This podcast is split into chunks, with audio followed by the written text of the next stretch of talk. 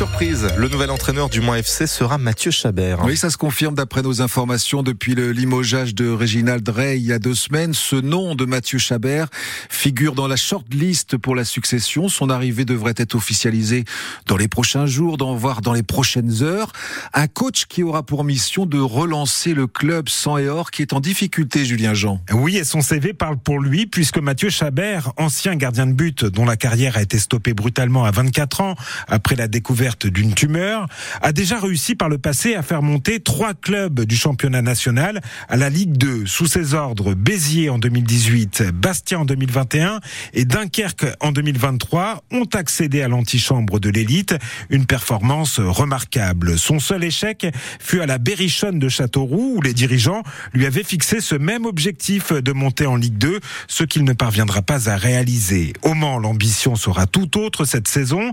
Après 22 journées de national, la priorité sera pour le technicien de 45 ans de surtout s'éloigner de la zone rouge des relégables, redonner de la confiance au groupe, recréer du jeu offensif également et préparer les bases de la prochaine saison pour réussir la passe de 4, 4 promotions en Ligue 2 avec 4 clubs différents. Explication de Julien Jean. François Fillon a défendu sa cause hier devant la Cour de cassation.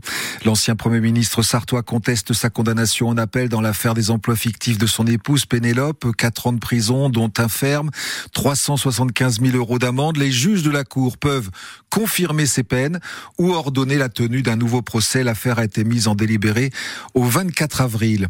Une épidémie de teigne au refuge SPA d'Ivray-l'Évêque près du Mans. Une trentaine de ces chats sont infectés. Rien de grave, hein, c'est déjà arrivé l'année dernière, mais cette fois, l'établissement a préféré fermer une partie de ses chatières collectives par précaution. La teigne peut se transmettre à l'homme. C'est une infection bénigne hein, de la peau, un peu comme de l'eczéma. Euh, tout a donc été fait pour euh, que les adoptions se poursuivent normalement. Les élections européennes approchent hein, dans trois mois, le 9 juin. Si vous voulez voter, c'est le moment de vérifier si vous êtes bien inscrit sur les listes électorales. Au-delà du 1er mai, ce sera trop tard. Des listes remises à jour dans les mairies, à La Flèche par exemple. Un millier d'électeurs ont été radiés. Des personnes qui ont quitté la ville ou tout simplement changé d'adresse sans informer les services de la mairie. C'est la préfecture qui a demandé cette vérification. Le taux d'abstention était anormalement élevé lors des dernières élections à La Flèche. Le procès de l'attentat de Strasbourg s'ouvre aujourd'hui devant la cour d'assises spéciale de Paris. Attentat qui avait fait 5 morts et 11 blessés sur le marché de Noël en décembre 2018. Il va durer 5 semaines. Quatre hommes sont jugés, accusés d'avoir joué un rôle dans la fourniture d'armes au terroriste shérif Shekat. Le vote du Sénat, Jean-Michel, est entré dans l'histoire hier soir. Oui, 267 voix pour, 50 contre. Les sénateurs ont voté en faveur de l'entrée de l'IVG dans la Constitution. Une liberté garantie pour les femmes à avoir recours à l'avortement. Ce sont les termes précis qui ont été adoptés.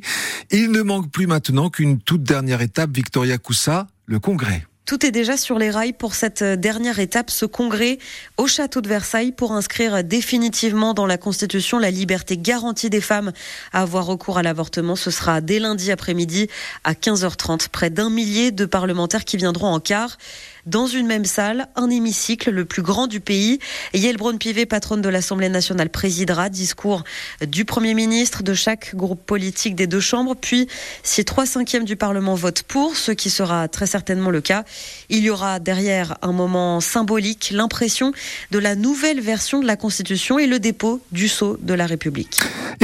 Qu'en pensez-vous? On vous donne la parole ce matin sur France Bleu Maine. Est-ce important d'après vous que l'IVG soit inscrite dans la Constitution? Ce droit est-il menacé à vos yeux? Comprenez-vous ceux qui s'y opposent? Appelez-nous dès maintenant au 02 43 29 10 10. On en parlait, tiens d'ailleurs, avec vous hier matin. Le permis à vie, ce n'est pas fini. Le projet de loi n'a pas été adopté par le Parlement européen. Il prévoyait, je vous le rappelle, des visites médicales tous les 15 ans pour conserver son permis de conduire. À cinq mois des JO de Paris, Emmanuel Macron est attendu aujourd'hui à Saint-Denis pour l'inauguration du village olympique, euh, village olympique qui accueillera euh, plus de 14 000 athlètes avec leur staff. La fin d'un gigantesque chantier entamé il y a sept ans 80 bâtiments, 3000 appartements, plus de 7000 chambres sur un site de 52 hectares. Après les JO, ces appartements seront reconfigurés pour accueillir des habitants et des entreprises dans ce nouveau quartier. Et les jeunes de la Ferté-Bernard s'y préparent à ces Jeux olympiques à leur manière pendant ces vacances scolaires. Une semaine olympique pour découvrir les différentes disciplines des Jeux, escalade, biathlon, lutte, tennis, escrime avec un tournoi final olympique où ils gagneront des médailles et monteront sur le podium demain, vendredi. C'est ça, demain.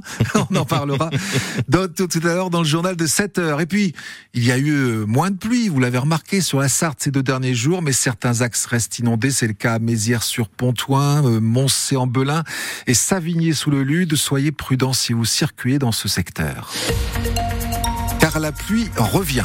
Oui, et l'humidité, elle est déjà bien présente ce matin avec la formation de brume ou de brouillard par endroits. Soyez extrêmement vigilants. Euh,